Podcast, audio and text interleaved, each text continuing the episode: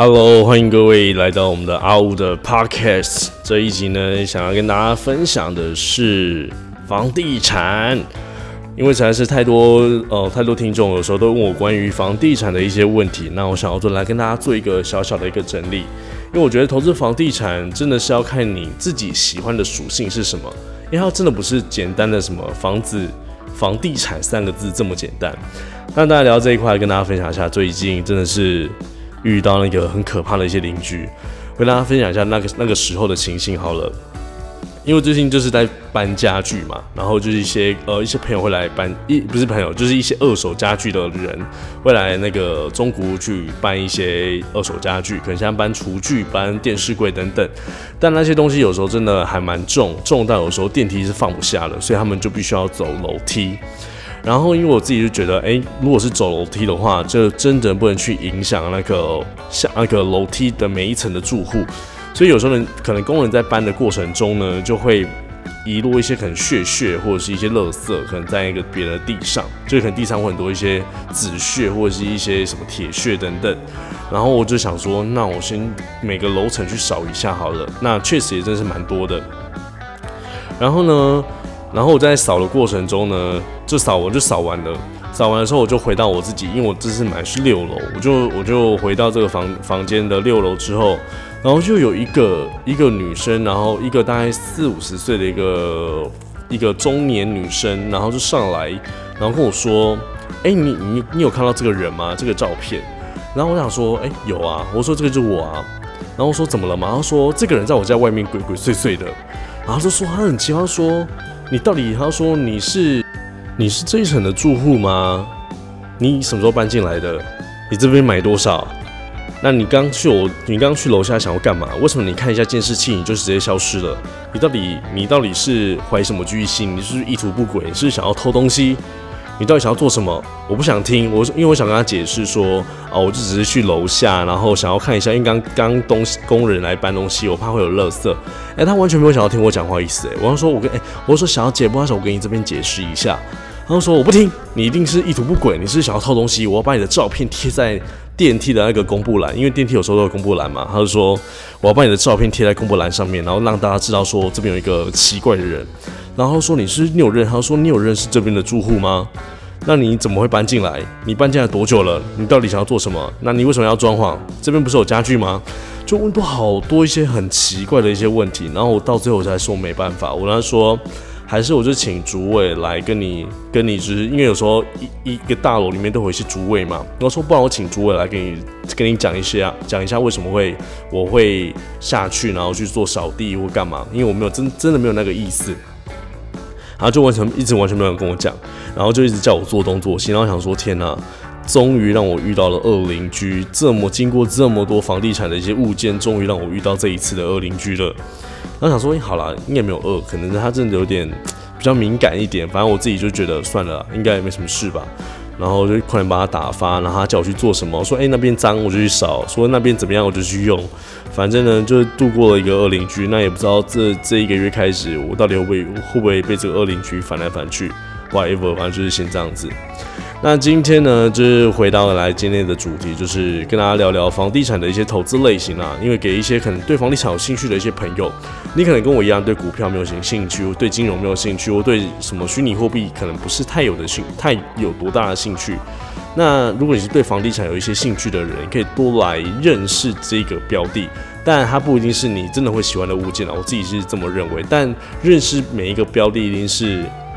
一定是你打从心里去喜欢它，而不是你只是为了想要在这个表里面赚钱。当然，只是就当然是赚钱也是，但就是如果你对这东西没有热情，你就不会去研究它，对吗？所以我觉得听听看你喜不喜欢这个东西。如果不喜欢的话，你就跟我，你可以去再去找自己更适合的一个投资类型或标的，或者说你就觉得存钱、买买基金、买买 ETF、买买。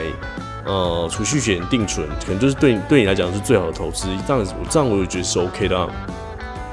那今天呢，我觉得房地产啦，就是有大有三种类型，就是呃买卖赚价差，买卖赚价差这个类型。那这类型那涉及到非常非常多的范围。像是呢，你今天是买预售屋，就以房子，我们不要讲土地、农地这些东西，我们就讲房子好了。如果你今天是想要买房子的话，当然房子有分很多种嘛。你今天是预售屋呢，还是你今天是新城屋呢，还是你今天是呃中古屋等等，或是你今天是整个就已经四五经快要快要那个重建的一些案子也有可能。那我们今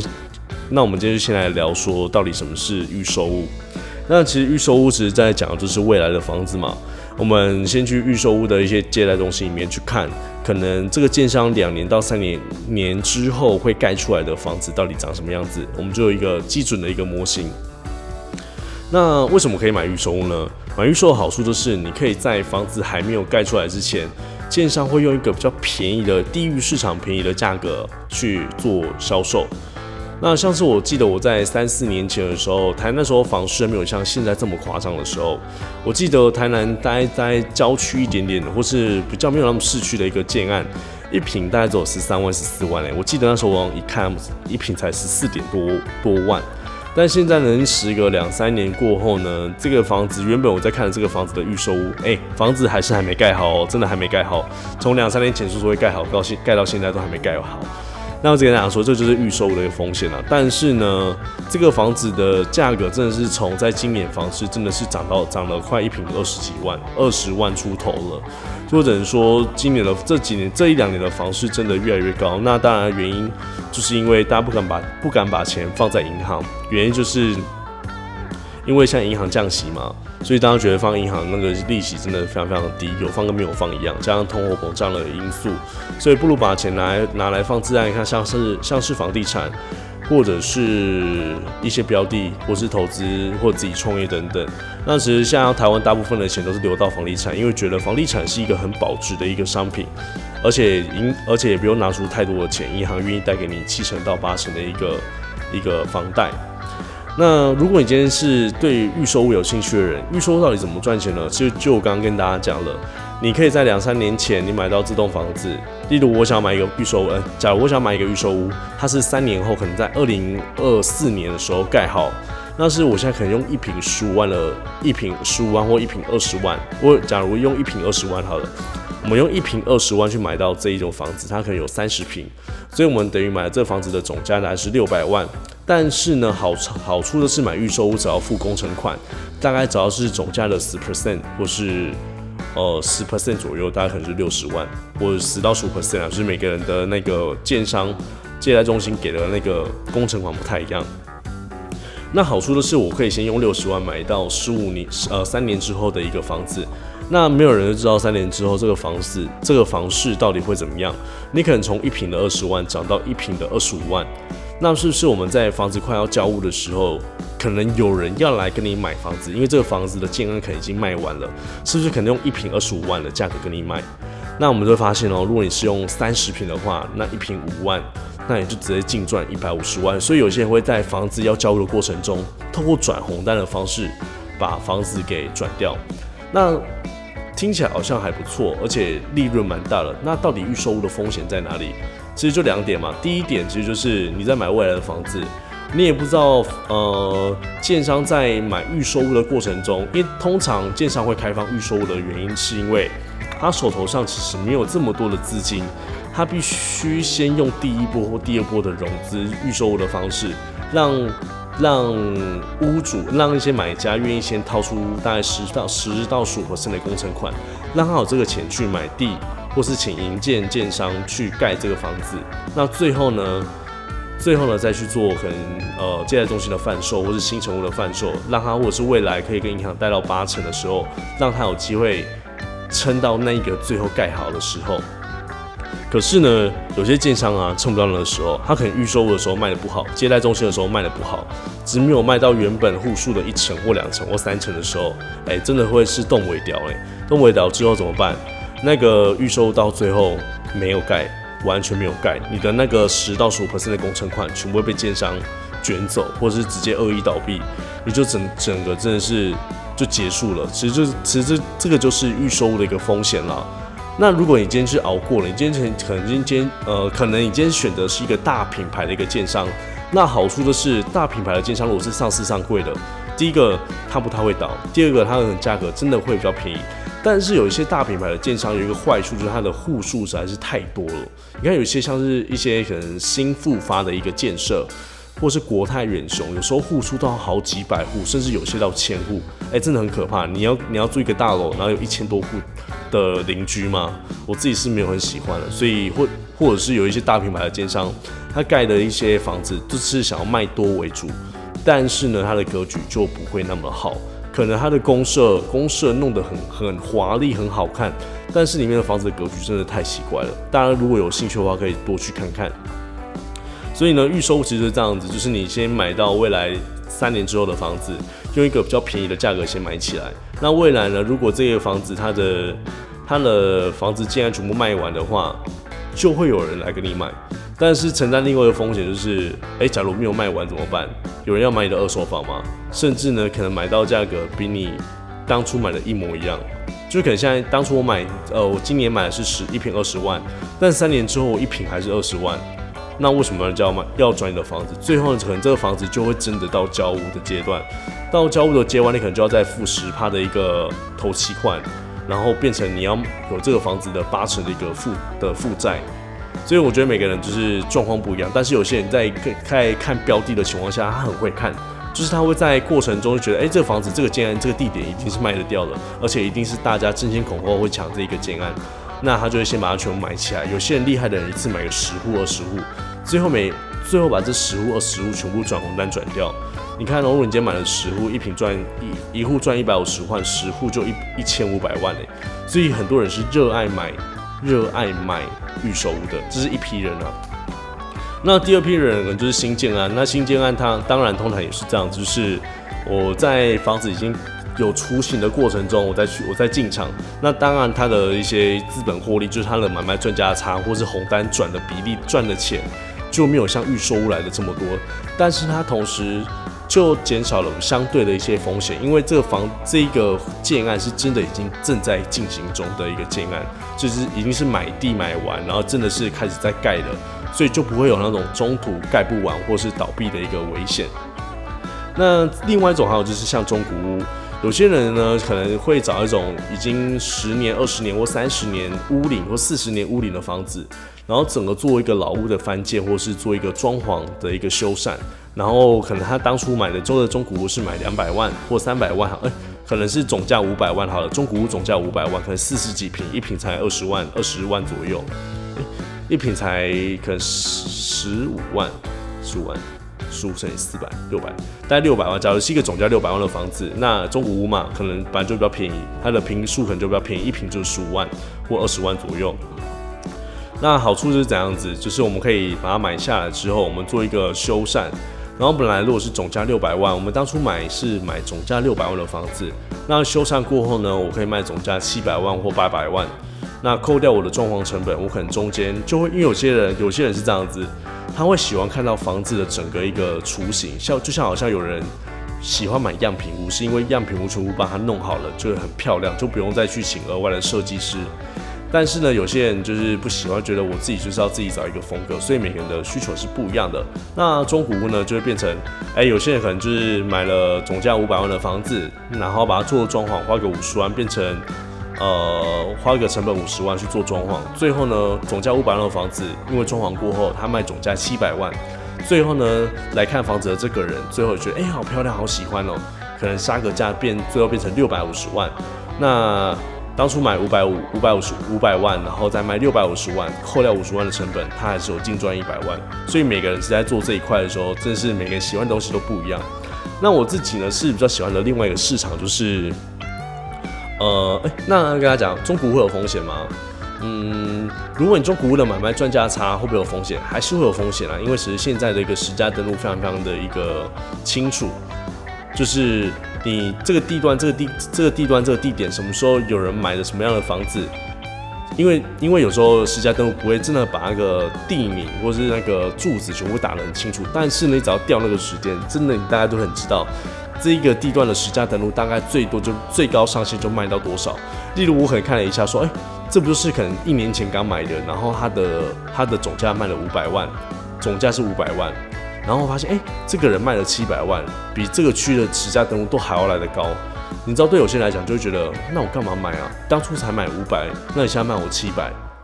我才不要了，我才不要被你赚这两百。有些人就会想想很多，呃，那但也有也有人就是像我妈妈是比较冲动型的一些，会觉得，哎呦，买房子就是看缘分啦。买房子是妈妈喜欢，妈妈觉得还不错，妈妈觉得可以买，妈妈觉得很喜，妈妈觉得住的舒服，妈妈看得很顺眼。那妈妈觉得价格合理，价格喜欢，价格我自己过得去，那我就买。这就是妈妈喜欢的一个买房地产的一个感觉。但我自己就是不可能，我自己就觉得，如果你当初总价买五百，你要卖我六百、七百，你没有那一个装潢的一个价格，我是不愿意买的。甚至我我只会跟你讲说，你要买你买五百，我就用五百五跟你买。用五百三给你买，我不会让你赚我太多钱。这就是你知道，你做装潢、做中古屋买卖的一个一个一个风险在，因为不是每个人都愿意出更高价去跟你买你原本就买过的这个房子，因为十家登录上面都有写。所以后来呢，其实我自己比较喜欢，就是我愿愿意买一些比较便宜的中古屋，然后去做房屋的修缮之后租给别人，就是我比较想要走租租赁这一块的一个市场。那我觉得好处就是，我觉得其实你只要把租租客选的好的话，你其实这个房子是就会蛮轻松的。但是呢，其实很多人在做租赁市场的时候会遇到很多问题，例如我刚刚跟大家讲的，其实最大的问题就是在租租租客的问题啦。因为大家觉得哦，租客会不会在里面乱来？租客会不会在里面吸毒？租租客会不会在里面？轰趴搞 party，或者是在里面自杀，或者是发生什么一些命案或者非自然非自然现象的一个死死亡，导致我最后这个房价真的是掉得一塌糊涂，甚至就是会不会有那种租屋的蟑螂，你进去之后就不住了？哎，我真的有一些一些朋友在台中哦，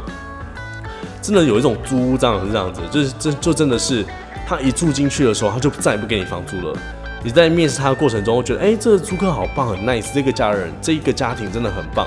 但是他一进去之后呢，第一个月他就变你房租了。然后呢，怎么办？你也不能赶他走，要就要透过一些法律的途径，你可能就要注寄一些纯正信函，或者寄一些法律的一些通知，然后叫他出席法律，或者是等法院法院强制执行。那你知道最后变什么下场吗？这些人已经习惯这个法院的模式，因为法院可是你今天寄了纯正信函给他，然后跟他说他要出席出席法院，但是他不愿意出席，那怎么办？法院就只能再寄第二次，所以这样一次一次一次的纯正信函，有时候就是间隔一个月一个月一个月，然后这个租户蟑螂就是这样耗耗耗耗到最后呢，就耗到最后法院强制要执行的时候，他就搬走了，这样一来一往就一年过去了，然后他再他再去找下一间。已经状况非常非常好的房子，然后继续租，继续租。然后因为那时候我朋友就说，哦，他说因为检察官有一个有一组的单位，他是强制执行，把那些人全部赶走了。然后他就发现那个检察官哦，真的是他说每天都有排不完的行程要去把这些租屋蟑螂给赶走。我觉得天哪，怎么这么可怕？就是真的是有这一批人在破坏这个租赁市场的行情。那很多人其实都都都会因为这件事情啊。就是一些各方面的一些租租客的一些因素，而不敢去走租赁这一块。但我觉得，就是每个东西都是有它的一个风险，就看你今天是怎么去去比较说，哎，在如果在房地产这一块，哪一个东西是比较适合你？我自己是觉得，我自己真的是看在看房子上面不是那么特别有天分，就是哪一个房子真的是买卖可以赚价赚到价差的这件事情，我不是特别厉害。所以呢，我宁愿走一些比较。简单的，例如我就买一些蛋黄区的一些地段，反正蛋黄区的地段一定是有学校、有上班、有百货公司、有什么，所以我的房子一定是租给上班族、租给家庭或者租给学生，所以我就不用担心地段的问题，因为我就只买蛋只就只买一些蛋黄蛋黄区的一些房子，然后就租给一些有需要的人，然后进而去赚到一些投资的报酬率。大概是这样子啊，所以以上就是我自己在跟大家分享房地产的一些美感。那如果你想要更了解房地产的每个过程呢，建议真的是建议一定要买更多更多书籍来看，买一些装潢的书也好啊，买一些呃房子资本利得的书也好啊，或者是买一些已经在市面上小有成就的一些人也 OK。但切记，房地投资不管投资任何东西的过程中，一定是千万不要急，然后你的杠杆比也不要玩的太大。因为玩的太大，真的很容易一下就爆掉了。我最近真是一个朋友，真的玩太大就爆掉了，然后导致真是血本无归。明明就稳稳的被动收入不赚，一定要玩那种杠杆比非常非常大，甚至投资报酬率非常非常大。房子买的好好的，你每个每年的投报率大概八到十 percent 或五到十 percent，就一定要玩其他东西，让自己什么年报酬一百 percent 或两百 percent 或三百 percent，最后呢就越玩越大，最后就爆掉了。就像我刚刚之前跟大家讲，主动收入跟被动收入，你的中间的那个东西，你一定要分得非常非常的细，不然呢，一旦你享受到那种来得快去得也快的收入的时候，你这种简单的被动收入你就回不去了。OK，以上就是我们今天的 Podcast 房地产的一个投资类型。那如果你有更多的房地产的一些知识想要跟我分享的话，我们就直接在我的 IG 上留言，或是直接私讯我们，再一起来讨论看看。那我们就下一集见喽，拜拜。